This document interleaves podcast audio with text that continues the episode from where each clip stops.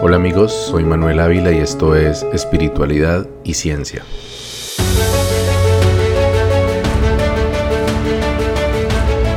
Mi padre fue uno de los millones de colombianos que tuvo que huir de su pueblo natal por culpa de la guerra.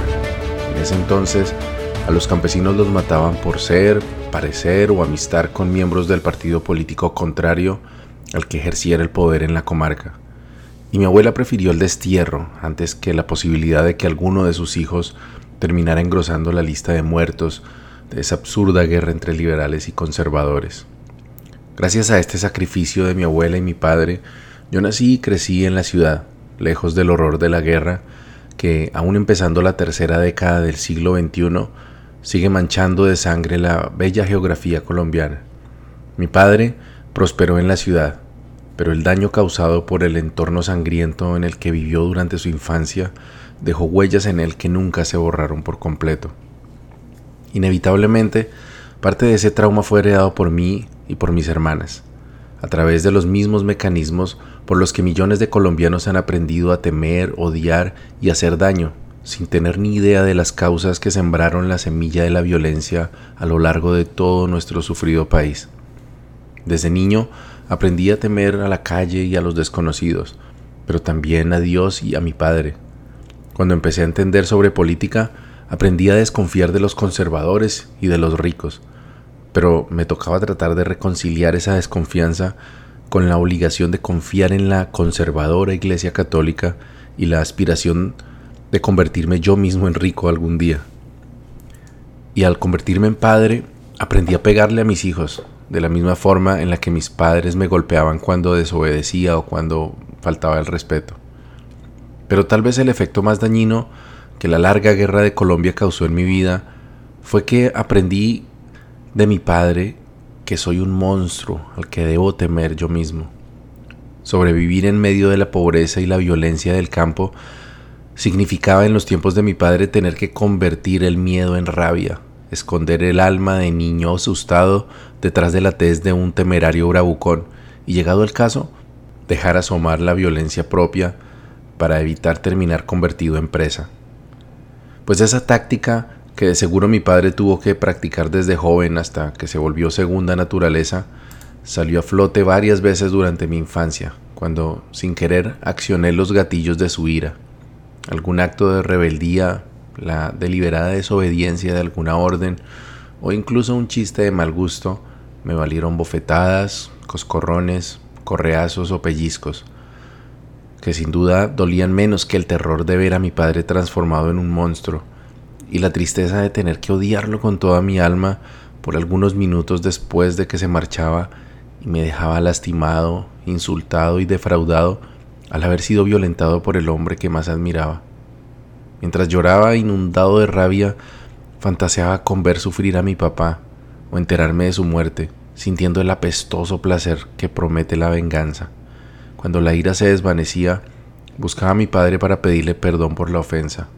aunque secretamente mi acto de contrición obedecía no al arrepentimiento por haber violado alguna de sus normas anodinas, sino por haberlo odiado y deseado su muerte en medio de mi ira. Sé que estas líneas suenan terribles, sobre todo viniendo de alguien que ha narrado estos sucesos entre risas mientras departía cervezas con familiares y amigos. En Colombia, ser objeto de violencia doméstica ha sido por mucho tiempo tema de bromas y anécdotas, pero es que no estoy haciendo este recuento como el adulto que comprende el contexto sociocultural y los traumas de infancia de su padre, debidos a la dureza de su crianza. Describo los hechos desde la perspectiva del niño que aún habita en mí, que no podía entender por qué alguien que lo amaba también podía mirarlo y atacarlo con tanto odio. La violencia doméstica que mis hermanas y yo recibimos de nuestros padres, sobre todo de nuestro padre, está lejos de haber sido excepcional. Por el contrario, era en aquel tiempo la forma más común de aplicar correctivos en casa. Mi padre me ha contado cómo en su tiempo no eran solo los papás, sino también los maestros de escuela, los sacerdotes y otras figuras de autoridad quienes golpeaban y maltrataban a los niños que a su juicio se portaban mal. Y no se trataba entonces apenas de los cocotazos y ocasionales cuerizas que mis padres nos propinaban, Mi padre recibió golpes de fusta o férula en la espalda y en alguna ocasión fue obligado por un maestro a arrodillarse sobre granos de maíz mientras sostenía un ladrillo en cada mano. La vieja serie animada de televisión Tom Sawyer mostraba esta cotidianidad de los niños americanos de principios del siglo XX, que en Colombia tuvimos que soportar también quienes crecimos antes del año 2000. Este entorno de maltrato doméstico es quizás la herencia de siglos de normalización de la violencia en muchos otros aspectos de la vida diaria de mi país. Desplazamientos forzados, genocidios por motivos ideológicos, lucha armada por el poder, espirales de venganza entre familias supuestamente por defender la honra, limpiezas sociales entre comillas, pandillismo, represión policial y brutalidad hacia los animales. Todos y cada uno de estos justificados aún hoy en día por un número inaceptablemente grande de colombianos de todas las clases sociales. Tal vez por el miedo extremo que desarrollé durante mi infancia hacia la violencia armada, siempre me sentí comprometido con el pacifismo e instintivamente entendí que no tenía sentido acudir a la violencia para lograr fines altruistas. Sin embargo, justifiqué el maltrato de mi papá como aceptable en su empeño de formarnos como personas de bien y de alejarnos de vicios o de comportamientos dañinos. Sentía que a pesar de su ocasional propensión a dejarse llevar por la ira, mi papá nos amaba y así nos lo demostraba con su dedicación, juegos, enseñanzas y trabajo duro para sacarnos adelante. Además conocí de primera mano la experiencia de otros niños, algunos de ellos familiares cercanos, que lo pasaron mucho peor que yo por contravenir las normas paternas abuso sexual, laceraciones con cables y palos, insultos de grueso calibre o golpizas sin motivo cada vez que el papá se emborrachaba. Eran algunas de las historias que escuché y que me hicieron concluir, hasta bien entrada mi adultez, que mis padres eran más bien mesurados con los castigos y que no llegaron a maltratarnos. Esta convicción, sin duda, fue la cuña de la cual me aferré para convertirme eventualmente yo también en un maltratador mi parámetro de conducta en cuanto a los correctivos físicos con la crianza de mi hija Ana María consistía simplemente en no llegar a ejecutar los castigos más severos que mi papá infligió en nosotros, pero sobre todo en no permitirme transfigurarme de la forma en que él lo hacía cuando la ira lo dominaba. Con lo cual, me di permiso y justificación para golpear a Ana María en múltiples ocasiones, asestarle unos cuantos correazos y una bofetada un par de veces. También golpeé a mi primera esposa en dos oportunidades, cuando juzgué que se encontraba histérica y que lo mejor que podía hacer por ella era darle una cachetada que la sacara del trance. Aquellos fueron momentos asiagos,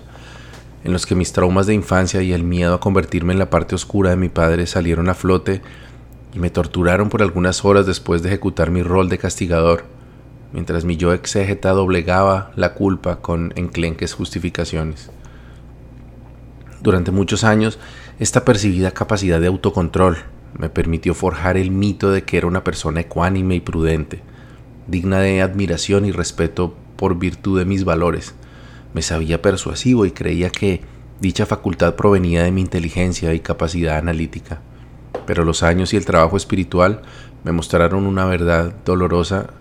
y mucho menos decorosa. Los abuelos muiscas solían decir que no hay mejor gimnasio para el espíritu que la pareja.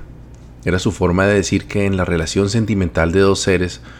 donde surgen las pasiones, los placeres y algunas de las mejores expresiones de la emoción humana, también acechan las tempestades del ego, y con ellas algunos de los más oscuros abismos del alma. Pero en esa danza de dos corazones, sin embargo, se puede forjar la verdadera liberación de las ataduras del pasado y trascender hacia una vida con propósito y paz. Paula fue la maestra que, desde su candidez, me ayudó a descubrir esta enseñanza y hacerla carne y sangre, como decían los abuelos. Ella, como no, también fue víctima de maltrato durante su infancia, pero no como mis hermanas y yo, que sufrimos maltrato físico pero no emocional. Paula, en cambio, lo que tuvo que sobrellevar por los años de su infancia, allende la separación de sus padres y la ausencia paterna, fue maltrato emocional, en su casa y en su colegio, lo cual a la postre la llevó a abandonar su casa con apenas 18 años y aventurarse en una ciudad lejana y distinta. Al poco tiempo de conocer a Paula, su apariencia dulce y suave dio paso a una faceta inesperada a la que pronto tuve que acostumbrar, acostumbrarme. La bella rubia era también una temperamental mujer que no intentaba siquiera contener sus impulsos coléricos cuando se sentía vulnerada. Habiendo crecido en un barrio popular de Medellín, Paula hacía uso también, durante esos trances de ira, de un nutrido lenguaje soez que para mí era totalmente ajeno e inapropiado. Sin embargo, lo que eventualmente llegó a convertirse en un punto de quiebre para nuestra relación fue que, si la situación escalaba, Paula podía llegar a hacer uso de la agresión física contra mí. La primera vez que sucedió, me aló del cabello con fuerza hacia atrás ante la mirada impávida de mi hermana Laura. La segunda vez, durante una discusión en nuestra habitación, comenzó a golpearme en el pecho con los puños, y yo como reacción la tomé con fuerza de las muñecas y la lancé sobre la cama. Ante esta situación, desde luego yo asumí la posición de superioridad moral, como tal, le di el ultimátum de que si aquellos avances se repetían, eso sería el final de nuestra relación. También implementé otras medidas de forma unilateral, como colgarle inmediatamente el teléfono o irme de la casa si ella acudía a insultos o gritos en mi contra. Y debo decir que las sanciones que apliqué surtieron efecto. Paula estaba tan comprometida con nuestra relación que se mordió la lengua, aprendió a alejarse cuando sentía ganas de golpearme y reemplazó la agresividad por largas cantaletas, de las que solamente salíamos después de un par de horas de discusión y cansancio mutuo. Pero nada de eso sanó sus heridas, ni llenó su soledad, ni la conectó conmigo. A pesar de sus esfuerzos, la presión que sentía por dentro seguía estallando de vez en cuando, pero ya no tenía una válvula de escape para liberarse, así que los puños y los insultos fueron reemplazados por las lágrimas y el silencio. Mi ego inflamado me decía que yo actuaba con justicia y que eventualmente Paula se convertiría en una mujer justa como yo, pero mi ecuanimidad y aparente calma ocultaban un oscuro secreto. Paula y yo éramos dos caras de una misma moneda, víctimas y victimarios, partes del interminable ciclo de violencias que azotan el país de guerras que nos parió. Paula fue maltratada emocionalmente y ella creció jurando que no se convertiría en alguien que abandona y apoca como sus padres, pero entonces el dolor se convirtió en agresividad física, irascibilidad y tormentas de palabras. Yo fui maltratado físicamente y crecí jurando que no me convertiría en alguien que golpea y asusta como su padre, pero entonces el dolor se convirtió en agresividad emocional, habilidad para herir con palabras suaves y para confundir. Cuando por fin hice la tarea que el abuelo Suagagua me enseñó de observarme de instante en instante, analizando hasta la más mínima emoción, cada pensamiento, cada palabra que saliera de mi boca, me di cuenta de que detrás de muchos de los episodios de agresividad de Paula había una sutil frase hiriente de mi parte, dirigida en contra de sus puntos más débiles. Detrás de muchos de sus momentos de tristeza había una solapada frase que le decía, lanzada para hacerla sentir culpable por algo que hubiera dicho o hecho. Detrás de muchas de mis supuestas frases tranquilizadoras y de reconciliación estaba la intención oculta de que quedara claro que la culpa era suya y que yo no era más que una víctima de sus insuficiencias. No fue fácil llegar a esta comprensión. Primero hubo negación, luego incredulidad y finalmente miedo. No podía ser si yo era esencialmente bueno que detrás de muchas de mis actitudes y acciones hubiera tan mezquinas motivaciones. Pero entonces la caja de Pandora se abrió y pude ver con claridad por primera vez el rostro del monstruo que habitaba dentro de mí, que durante tantas ceremonias de Yahé se mostró como el mismísimo Satanás poseyéndome y llevándome por el camino del mal. Recordé la malicia con la que manipulaba o trataba de manipular a mi hermana Julia para que cayera en alguna de mis bromas infantiles o se adjudicara la culpa de alguna de mis impertinencias. Pero sobre todo me di cuenta por primera vez de la sevicia con la que abusaba del cariño y admiración de mi hermana Laura para generar su ira y divertirme con ella, o para ignorar sus necesidades cuando éstas no coincidían con mis caprichos. No creo haber sido un mal hermano todo el tiempo, pero sin duda lo fui en demasiadas ocasiones. Siendo adolescente y revestido ya del insoportable ego que formé como coraza y como espada, no hice más que juzgar a mis hermanas, sobre todo a Laura, y ser perfectamente ausente cuando quiera que me necesitaran. Luego vinieron mis parejas, mujeres de buen corazón y almas machacadas por sus propios maltratos de infancia, quienes se convirtieron en las nuevas víctimas del diablo que yo y todos los hombres Lucifer llevamos en las tripas. A la madre de Ana María la usé, la obligué a parir y descarté cuando tuve una nueva entretención. A mi primera esposa la disfruté, abandoné y recogí nuevamente cuando la necesité como niñera y empleada doméstica, hasta que harta de no existir más que como mi apéndice, decidió extirparse y abandonarme para irse tan lejos como pudo. Luego vinieron cinco años de más oscuridad durante los cuales dejé a mi hija al cuidado de su madre, mi madre y mis hermanas, mientras yo conquistaba, engañaba, utilizaba y descartaba mujeres desdichadas, la mayoría de las cuales encontraba en mí otro padre abandonador o maltratador para repetir su calvario de infancia. Entonces llegué al Yahé y a Paula, y con ellos a la desnudez del alma, en la que por fin pude ver de verdad quién era yo, quiénes somos casi todos los hombres, ángeles expulsados del paraíso, mitad luzbel y mitad demonio, haciendo daño y confundiendo, hasta que quizás algún día, por algún azar, podamos a través del amor despertar de nuestra inconsciencia y encontrar dentro de sí la esencia de la divinidad olvidada y con ella el retorno al paraíso perdido. Aceptar que en realidad había en mí un monstruo me tomó demasiado tiempo. La fase de negación se prolongó más de la cuenta, debido a la terquedad de mi ego de hombre perfecto y elegido espiritual.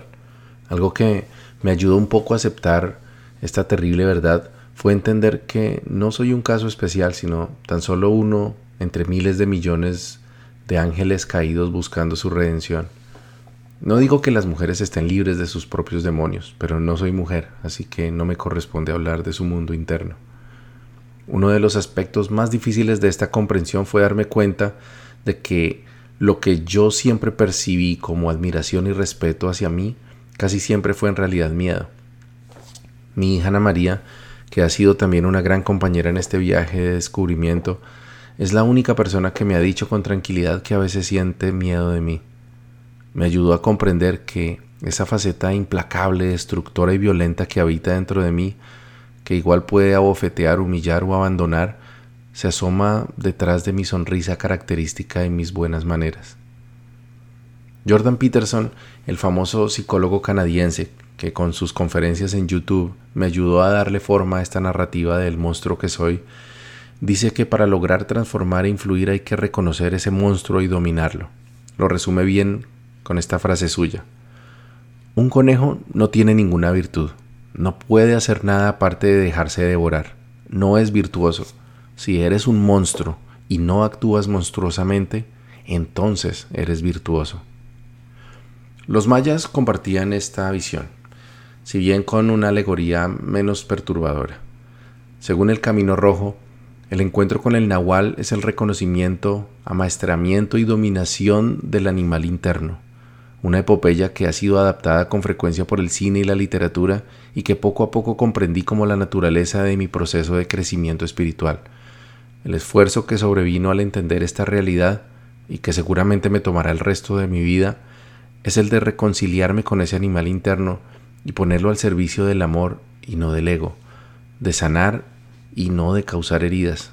de acompañar y no de abandonar.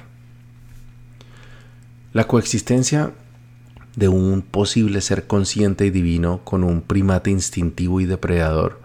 no es desde luego un drama exclusivo de mi vida o de los hijos de este sufrido territorio nombrado Colombia o América Latina, sino de todos los Homo sapiens que dominamos el planeta Tierra. Sin embargo, a juzgar por las estadísticas históricas de asesinatos, violaciones, desplazamiento forzado, secuestro, desapariciones, feminicidios, maltrato animal y otro sinnúmero de vejámenes, Colombia ocupa un deshonroso lugar en el podium de naciones en las que la vida en general y la integridad humana en particular no valen nada. La narración de mi camino espiritual ha sido sobre todo un reconocimiento de esas violencias que rodearon la primera parte de mi vida, las que marcaron mi crecimiento y las que yo mismo perpetré hasta que el camino espiritual me puso de frente con ellas para comprenderlas y decidir por fin cómo reconciliarme con ese pasado que ya nunca podré cambiar y transmutar mi violencia para asegurar un futuro en paz posible y necesario. Coincidencialmente,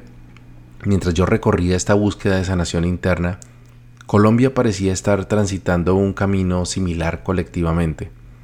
El gobierno guerrerista de Álvaro Uribe Vélez entre 2002 y 2010 se empeñó en destruir a la insurgencia armada, redoblando el gasto militar y concediendo premios y ascensos a las unidades del ejército que más bajas en combate reportaran. Como resultado, no solo se intensificaron los operativos reales contra las FARC y el ELN y otros grupos alzados menores, sino que, fruto de esos incentivos, miles de militares emprendieron un sistemático genocidio de civiles inocentes para hacerlos pasar por combatientes de la guerrilla y así engrosar artificialmente sus indicadores de guerra. El resultado de esa barbarie que fue bautizada con el eufemismo de falsos positivos fueron 6.402 asesinatos de inocentes, incluyendo campesinos, indigentes, menores de edad e incluso discapacitados, cuyas vidas fueron canjeadas por ascensos, fines de semana libres y condecoraciones. Al mismo tiempo, cientos de unidades paramilitares asediaban los campos de Colombia, masacrando campesinos, extorsionando comerciantes y desapareciendo pueblos enteros con retroexcavadoras, después de haber exterminado con motosierras y machetes a sus habitantes. El jefe de uno de esos grupos paramilitares fue quien años atrás ordenó el asesinato de Jaime Garzón, ese simpático humorista cuya muerte en agosto de 1999 nos conmocionó hasta las lágrimas y selló el inicio del baño de sangre y terror que nos esperaba en la década siguiente. Las guerrillas colombianas también intensificaron su máquina de guerra, y siguieron secuestrando comerciantes y políticos, emboscando policías y esporádicamente secuestrando ciudadanos de a pie en las carreteras del país, a quienes les hacían un rápido estudio de crédito y si determinaban que tenían alguna propiedad a su nombre o algún ahorro importante, los retenían hasta que su familia accedía a pagar alguna cantidad, que podía ser incluso desde algunos pocos de miles de dólares en adelante. Esta práctica que se le conoció como pescas milagrosas se convirtió en el terror de la clase media de mi país, que ahora se sentía prisionera en las ciudades. Y fue uno de los factores que más pesó en el hastío que el público en general acumuló por las guerrillas izquierdistas y que junto con los actos de barbarie que cometían, ampliamente difundidos por los medios de comunicación, hicieron que la mayoría de los colombianos ignoraran o incluso apoyaran la barbarie del paramilitarismo y los abusos del ejército considerándolos como males necesarios para erradicar por fin la peste del comunismo, del socialismo, izquierda o cualquier otro calificativo que la prensa oficialista usara para referirse a todo aquello que se alejara de la doctrina de la seguridad democrática, que es como el gamonal en jefe Álvaro Uribe bautizó a su cruzada autoritaria neofeudalista. En 2010, Uribe se despidió a regañadientes, eso sí, del cargo en el que se, se habría atornillado indefinidamente de no haber sido por la valiente intervención de la Corte Constitucional, que con una votación de 7 contra 2 cerró la puerta a tal posibilidad, y de paso salvó el frágil Estado de Derecho que increíblemente se ha sostenido en Colombia a pesar de todas sus tribulaciones. El presidente eterno, como muchos llaman a Uribe Vélez, se bajó del solio de Bolívar, pero no abandonó el poder. En su reemplazo se aseguró de dejar a uno de sus alfiles más cercanos, a quien mal juzgó como el seguro continuador de sus políticas de guerra y exterminación de sus contradictores. Después de ocho años de guerra sin cuartel, hay que reconocerlo, las guerrillas colombianas se encontraban más débiles que nunca y su popularidad en el punto más bajo de la historia. Sin embargo, no estaban derrotadas, y como sobrevivientes que son, los guerrilleros habían logrado adaptarse a la recia arremetida del Estado y aún podían reorganizarse y prosperar gracias a la ausencia de la presencia estatal en gran parte del territorio colombiano y los abundantes ingresos por sus actividades ilícitas y relacionadas con el narcotráfico. Pero lo más grave, al término de la era Uribe, no era que la guerrilla siguiera viva y coleando, sino que ahora los paramilitares cogobernaban en gran parte del país y se habían convertido en élites sociales, políticas y económicas en muchos departamentos. El narcotráfico también prosperaba como nunca y una nueva generación de campesinos desplazados, víctimas de la violencia y despojados, amenazaban con reencauchar el interminable ciclo de venganzas que convirtió a Colombia en uno de los países más violentos del mundo. Entre 2010 y 2012, yo vivía la parte más intensa de mi camino espiritual, enfrentando mis demonios, reconociendo mi monstruo interno y agonizando en el yajé con las imágenes de la guerra que no viví directamente, pero que había penetrado cada una de mis células a través de la sangre y las historias de mis padres. El resto de Colombia, por su parte, hacía la catarsis de una década más de odios y muertes, que se sumaba a las cinco anteriores desde el asesinato de Jorge Eliezer Gaitán en 1948. Los años 50 y su guerra entre liberales y conservadores, los 60 y 70 del surgimiento y auge de las guerrillas marxistas, leninistas y maoístas, los 80 con el apogeo del narcotráfico, el holocausto del Palacio de Justicia y el exterminio de la izquierda ideológica, incluyendo a más de 4.000 militantes de la Unión Patriótica, los 90 llenos de terror que desencadenó Pablo Escobar, el fracaso de los diálogos de paz con las FARC y el asesinato de Jaime Garzón, y la primera década del 2000 con el ya narrado horror del paramilitarismo uribista y las pescas milagrosas de la guerrilla. Entonces, en 2012, año en que los esoteristas esperábamos un ascenso en la conciencia planetaria, el nuevo presidente de Colombia, Juan Manuel Santos, anunció los acercamientos para entablar diálogos de paz con las FARC, la guerrilla más grande y antigua del mundo. Juan Manuel Santos poco a poco se fue desmarcando de su antecesor, revirtiendo políticas de la era Uribe como el antagonismo con el gobierno de izquierda de Venezuela y el no reconocimiento de la existencia de un conflicto armado en Colombia. Para Uribe, las guerrillas no tenían ninguna validez como interlocutores políticos y cualquier negociación con ellos se debía limitar a un sometimiento a la justicia.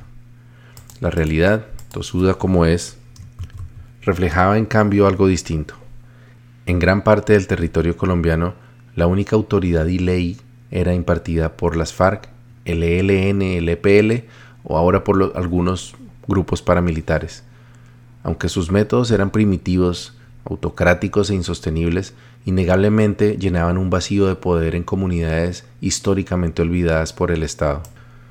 Así pues, Santos inició un proceso de paz con las FARC, que se extendería por cuatro años más, y que por sí mismo desescaló la espiral de violencia que en 2010 parecía inatajable,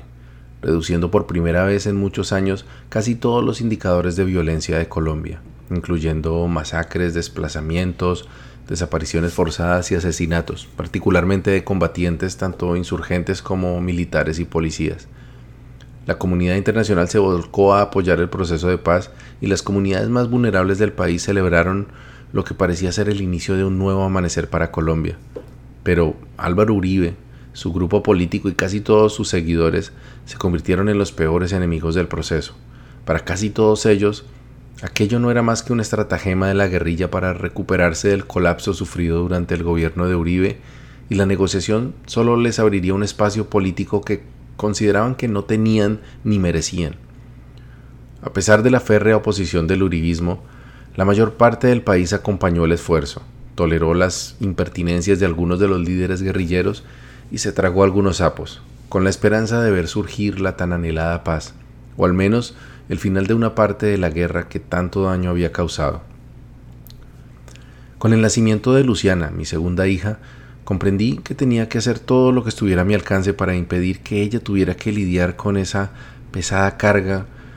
de la guerra que yo había recibido de mis padres y ellos de los suyos y así desde quién sabe cuándo. El proceso de paz se convirtió entonces en una obsesión personal y lo puse al centro de mis esfuerzos chamánicos y sociales. En nuestros círculos de palabra conversábamos sobre la paz y enlazábamos el proceso de La Habana con nuestro propio proceso individual y grupal. Para la mayoría, o más bien todos los caminantes de la espiritualidad que conocí en esos años, el proceso de paz era la realización de un sueño colectivo, y quizás, en parte al menos, el resultado de años de ceremonias, pagamentos y limpias en el territorio por parte de, abuelos, taitas, mamos, sabedores y sus comunidades. El abuelo Luis y yo hablamos con frecuencia sobre los avances del proceso y ofrecíamos nuestra penitencia durante las tomas de yajé a las que asistíamos, con la esperanza mística de que nuestros ancestros, los seres espirituales del territorio y la voluntad conjunta de todos los seres conscientes que lo habitan, recibieran ese pagamento y consumaran la firma de un acuerdo de paz entre el Estado y la guerrilla. Mientras el presidente Santos, la cúpula de las FARC, los delegados del Estado, las ONG y los representantes de la comunidad internacional discutían lentamente los seis puntos del acuerdo en La Habana, cientos de taitas, indígenas, esoteristas y místicos ceremoniábamos y ritualizábamos al igual que seguramente miles de católicos y religiosos de otras religiones oraban y rezaban por la paz de Colombia. Nunca sabremos si todos esos rezos y rituales tuvieron alguna incidencia en el desenlace del proceso de paz, pero la labor de divulgación, concientización y promoción de la paz que cientos de organizaciones espirituales y, religiosas llevamos a cabo, de seguro puso su granito de arena para dar un contexto social y un apoyo popular a lo que para una parte creciente de la población empezaba a verse como un agotador juego de vanidades destinado al fracaso, al igual que el del proceso de paz de San Vicente del Caguán que se llevó a cabo entre 1998 y 2002 y que desembocó en la primera presidencia de Álvaro Uribe. La opinión popular se había cansado después de cuatro años de un proceso que se estimaba que duraría unos dos años como mucho. En las ciudades era poco lo que había cambiado, aparte de que empezaban a verse por las calles a los guerrilleros inactivos que el Estado mantenía y protegía mientras el proceso de paz avanzaba. Algunos pocos de esos guerrilleros, es cierto, robaban y causaban disturbios ocasionalmente.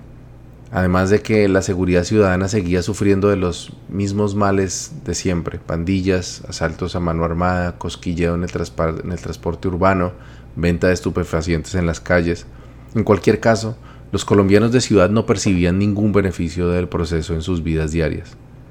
La única diferencia ostensible en Bogotá se vivía en los pasillos del Hospital Militar Central,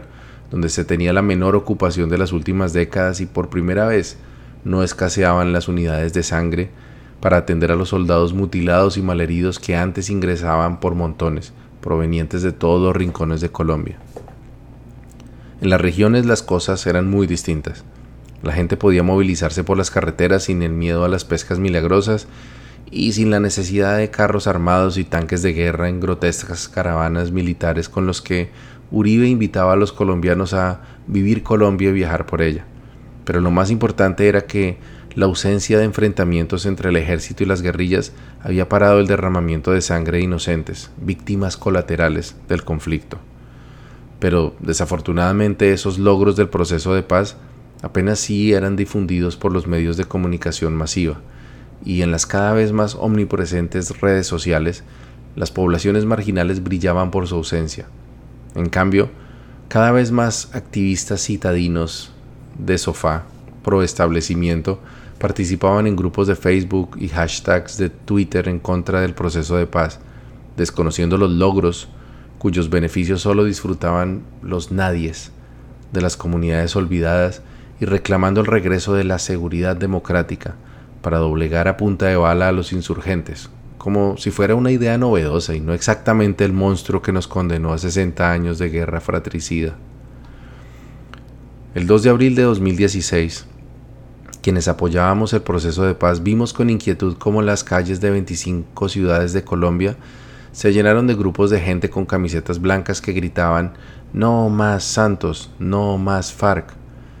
Las marchas fueron convocadas a través de grupos de Facebook creados por ciudadanos de las principales ciudades de Colombia, pero rápidamente fueron adoptadas por Álvaro Uribe y su nuevo partido político como una forma de reencauche, ya no como el adalid de la lucha contra las FARC, sino de la lucha en contra del proceso de paz, pero sobre todo en contra de su nuevo archienemigo, el presidente Juan Manuel Santos. Era claro que algo impensable un par de años antes era ahora totalmente posible que la mayoría de la población colombiana se opusiera a un acuerdo de paz con una guerrilla que ningún gobierno pudo derrotar en 60 años. Quienes apoyábamos el proceso dimos por descontado que la paz era algo lo suficientemente bueno en sí mismo como para requerir demasiado apoyo. Nos quedamos con nuestros likes, nuestras ceremonias y nuestros rezos, mientras que los enemigos de la paz se estaban organizando y volviendo cada vez más sofisticados. Al proceso de paz se le estaba acabando el tiempo y había que hacer algo para salvarlo. Pero yo estaba muy ocupado con mi aventura con Diana y luego restaurando mi relación con Paula, así que en momentos críticos para el proceso de paz me sustraje del activismo e incluso del chamanismo. Además, en septiembre de 2016 recibí la mala noticia de que nuestra reciente y compleja aplicación para una visa de trabajo en Estados Unidos había sido rechazada. Así que nuestro futuro, así como el futuro de Colombia, se encontraban en encrucijadas. Ante la creciente oposición al proceso de paz, el gobierno y las FARC agilizaron las negociaciones de los dos puntos restantes del acuerdo y el 26 de septiembre en la ciudad de Cartagena, por fin, se llevó a cabo la anhelada firma de un acuerdo de paz. Recuerdo la emoción frente al televisor mientras los representantes de las dos partes firmaban el fin de una guerra que se inició cuando mi padre era apenas un niño y mi madre ni siquiera había nacido. Sin embargo, la firma en Cartagena era apenas una formalidad. Para que los acuerdos se convirtieran en ley, hacía falta que el pueblo colombiano los refrendara a través de un plebiscito nacional que se realizaría el domingo 2 de octubre con una simple pregunta. ¿Apoya usted el acuerdo final para la terminación del conflicto y la construcción de una paz estable y duradera? Esta pregunta, que en condiciones normales y en un país menos dividido que el mío, seguramente habría generado una mayoría absoluta de respuestas positivas, en la Colombia de 2016 no logró ni siquiera una mayoría simple. La esperanza se diluyó entre lágrimas cuando los noticieros anunciaron la victoria del no, con un 50.21% de los votos.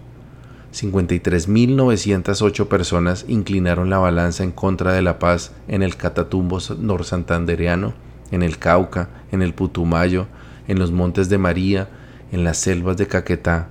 en las tierras de los nadies. ¿Qué sucedería entonces? La guerrilla volvería al monte, los campos se volverían a llenar de minas antipersona y los hospitales de mutilados y desangrados por la absurda guerra.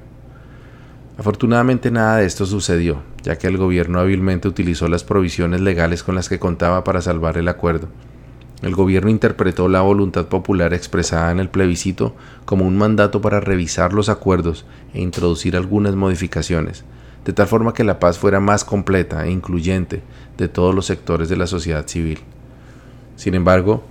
la desconfianza hacia el proceso de paz y el cansancio después de cuatro años de negociaciones fueron apenas una parte de la historia del fracaso del plebiscito. Algo mucho más oscuro y extraordinario sucedió durante las semanas previas a la realización del plebiscito. Los promotores del no al acuerdo de paz, al igual que los promotores del Brexit en el Reino Unido y la campaña de la presidencia de Donald Trump en los Estados Unidos, acudieron a un estratagema que involucró a la mayor red social del mundo, Facebook, y una inescrupulosa firma de análisis de datos sociales basada en Londres llamada Cambridge Analytica.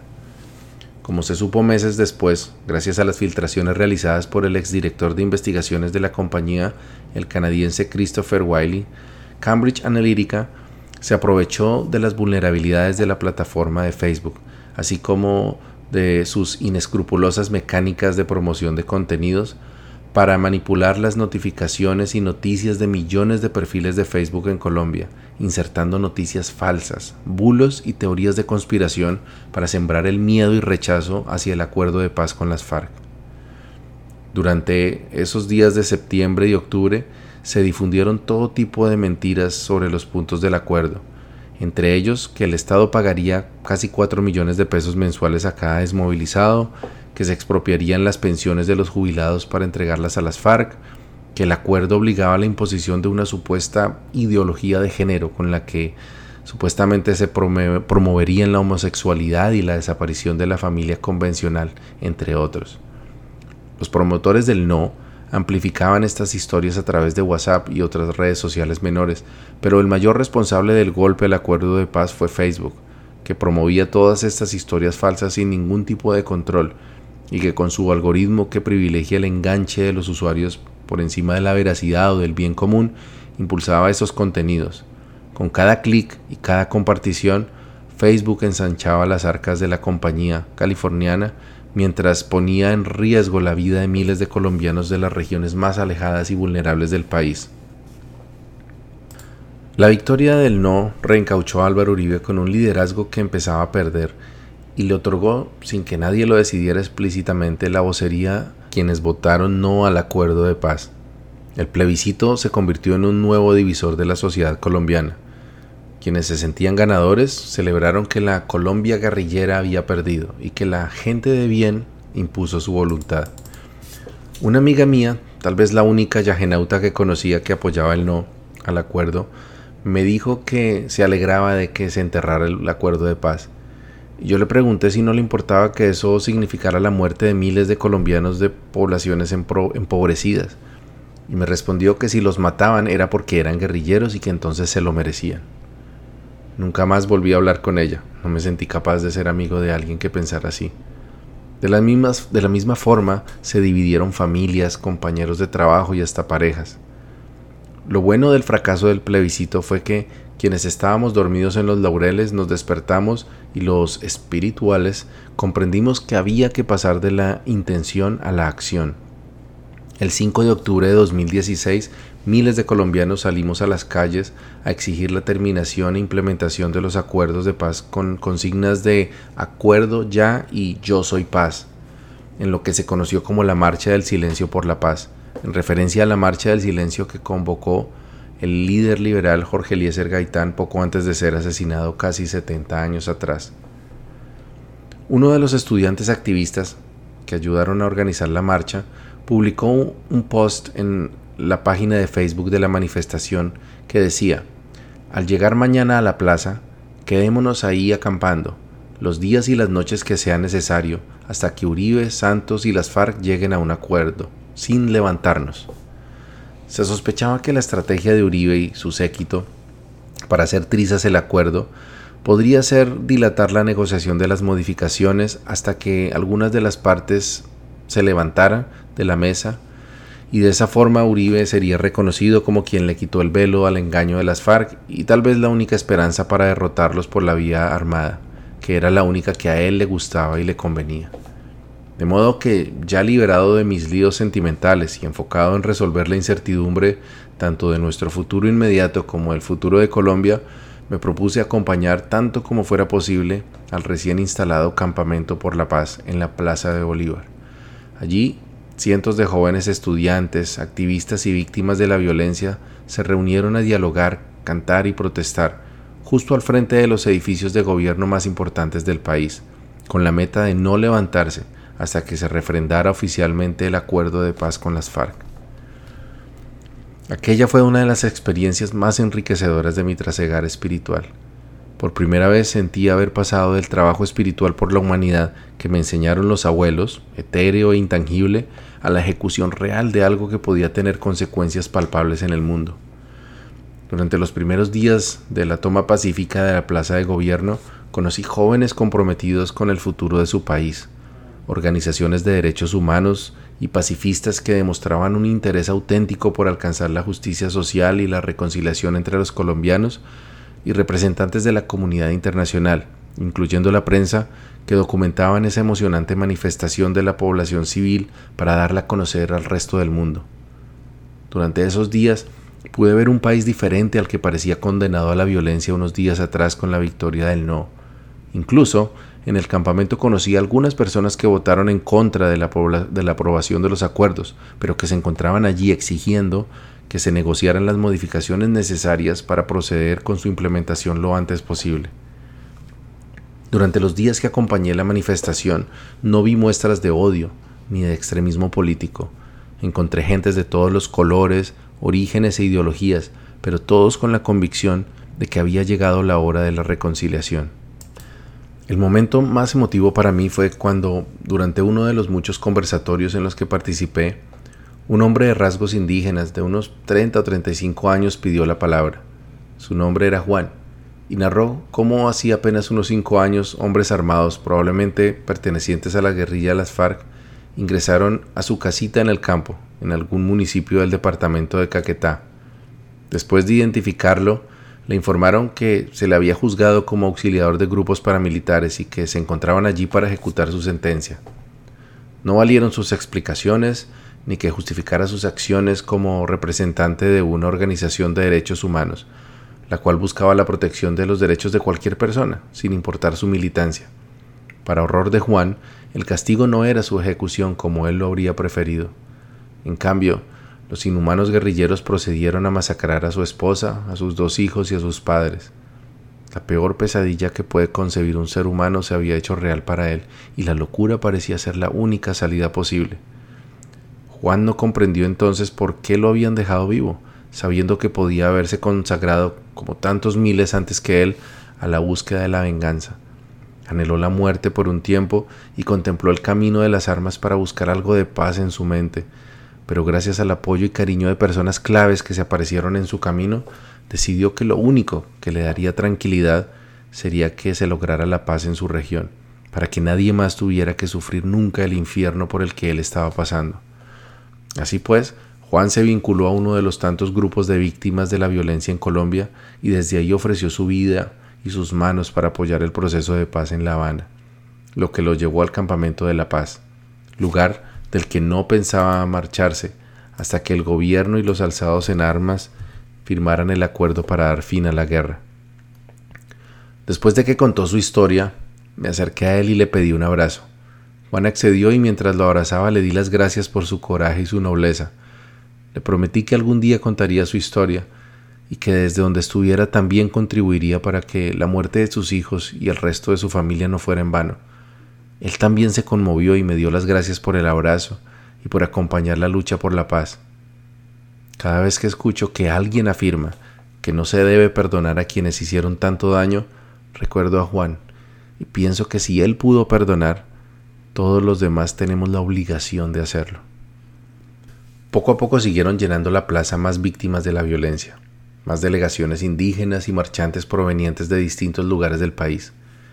Yo sentí que mi presencia en el campamento había cumplido su propósito y me convencí de que las ciudadanías que seguían llegando representaban mejor que yo a esa Colombia olvidada que ya no estaba dispuesta a dejar pasar la oportunidad de la paz. Así pues, el 12 de octubre de 2016 me despedí del campamento con un último encuentro memorable, esta vez con un famoso activista nariñense, el profesor Gustavo Moncayo. Nueve años antes, cuando su hijo el cabo Pablo Emilio Moncayo llevaba ya diez años secuestrado por las FARC, el profe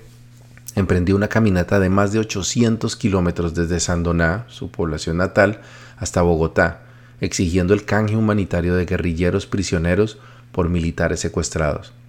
Felizmente, sus esfuerzos fueron fructíferos y ayudaron a que el canje se llevara a cabo y se consiguiera la liberación de su hijo.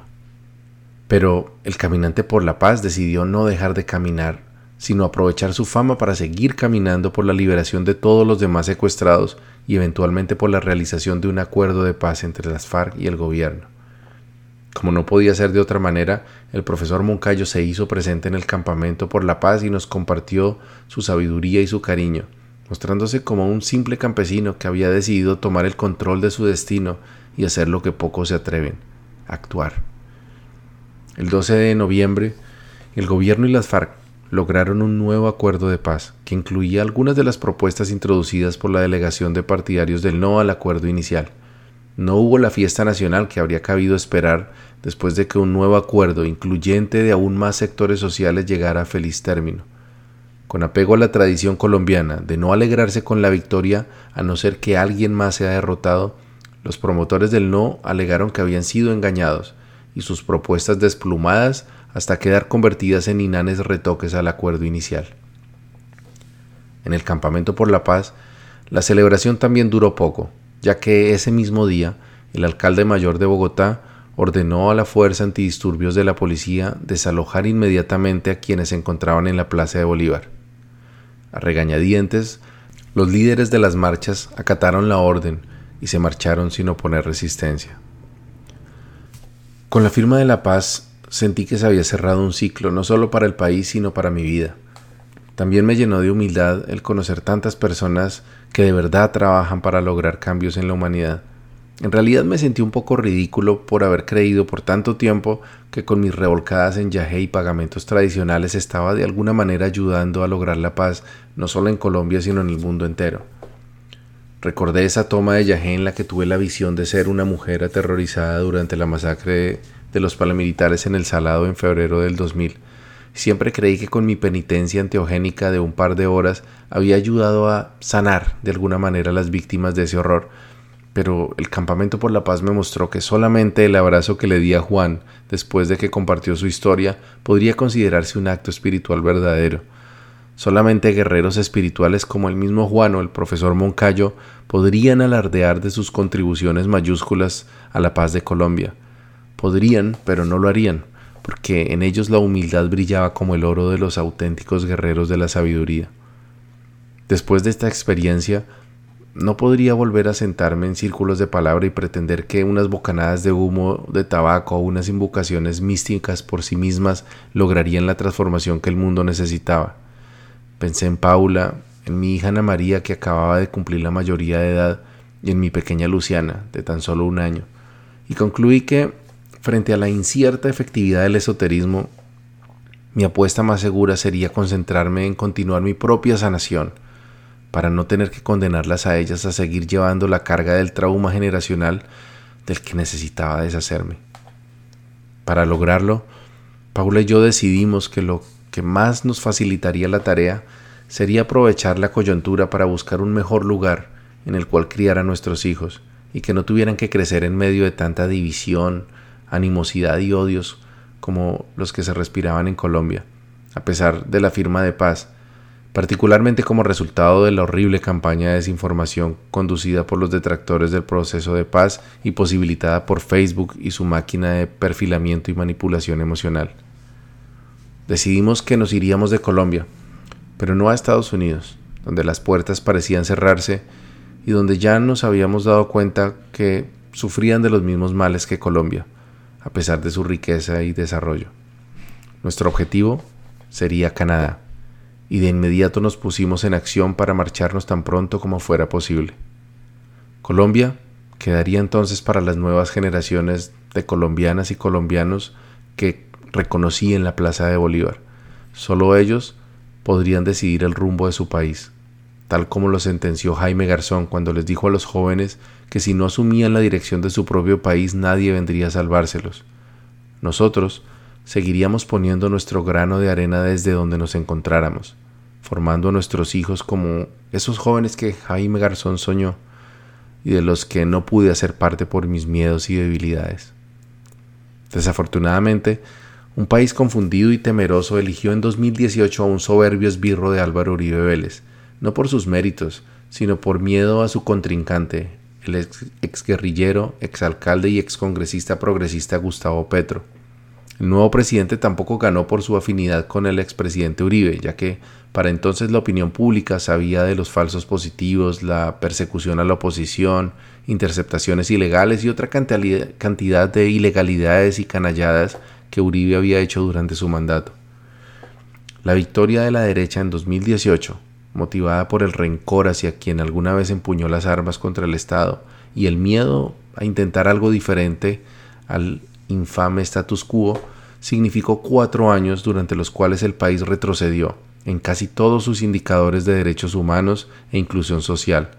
mientras que los banqueros, inversionistas, especuladores y sobre todo amigos del pueril primer mandatario se llenaron los bolsillos. Pero en un acto de heroísmo y desesperación,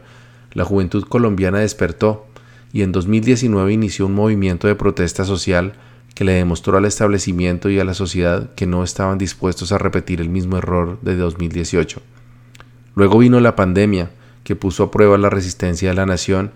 y una larga cadena de indignantes abusos y frivolidades del pusilánime presidente a través de quien Uribe Vélez gobernaba por interpuesta persona.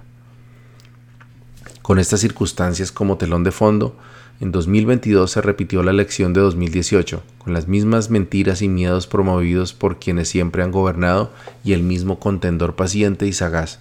que por tercera vez se aventuraba a demostrar que un país desangrado por la guerra la injusticia y el poco valor de la vida, podía dar el paso hacia la reconciliación, eligiendo a un ciudadano sin abolengos, ni tierras, ni grandes capitales como su presidente. Esta vez, sin embargo, Gustavo Petro no estaba solo, sino que se acompañó de Francia Márquez, una aguerrida lideresa social afrocolombiana, también se rodeó de movimientos sociales de un espectro político más amplio y sí, también de una comitiva de políticos tradicionales con pasado cuestionable, por decirlo menos. Con ese grupo variopinto al que se llamó el Pacto Histórico, y en gran parte gracias al desprecio casi unánime de los colombianos por el presidente títer en funciones, el 19 de junio de 2022, Petro obtuvo la presidencia de Colombia por primera vez en la historia para un movimiento de izquierdas. En parte ganó por sus nuevas alianzas y estrategias, pero sobre todo porque millones de esos nadies olvidados desde siempre por el establecimiento, los Juan y los profes Moncayo, los Muiscas, los Arhuacos, los Ingas, los Huitotos, los Manuel Ávila y sobre todo los millones de jóvenes con los que Jaime Garzón soñó, se movilizaron como nunca para asumir la dirección de su país. Al momento de grabar este episodio aún no se ha posesionado el gobierno de Gustavo Petro y de Francia Márquez. Muchas promesas de campaña se incumplirán y muchos errores se cometerán, pero es al menos un primer paso y una oportunidad de reconciliación después del amanecer de la paz. En mi opinión, valía la pena tomar el riesgo. También es motivo de optimismo que en junio de 2022 la Comisión de la Verdad entregó su informe final en el que se detallan las causas, manifestaciones y consecuencias del conflicto armado en Colombia. La comisión, que es parte del Sistema Integral de Verdad, Justicia, Reparación y No Repetición, fue creada como parte de los acuerdos de paz de 2016 y entre 2018 y 2022 investigó, analizó y documentó testimonios de más de 3.000 víctimas del conflicto armado en Colombia para revelar a toda la sociedad los hechos objetivos que hicieron parte del conflicto las responsabilidades de las partes combatientes y civiles, y también formuló recomendaciones tendientes a impedir que el conflicto se repita, no solo en Colombia, sino en cualquier parte del mundo. Así como mi país tuvo que pasar por la horrible noche del paramilitarismo entre 2000 y 2010 para poder reconocer el tamaño de sus heridas y enfilarse hacia un proceso de sanación de su tejido social, yo tuve que pasar por mi propia noche oscura del alma antes de poder comprender la naturaleza de mis heridas y dejar mis traumas atrás definitivamente para poder iniciar una nueva vida en Canadá. El proceso no fue fácil, pero como en el resto de mi camino, el aprendizaje fue invaluable y profuso. Buen camino y buena brisa.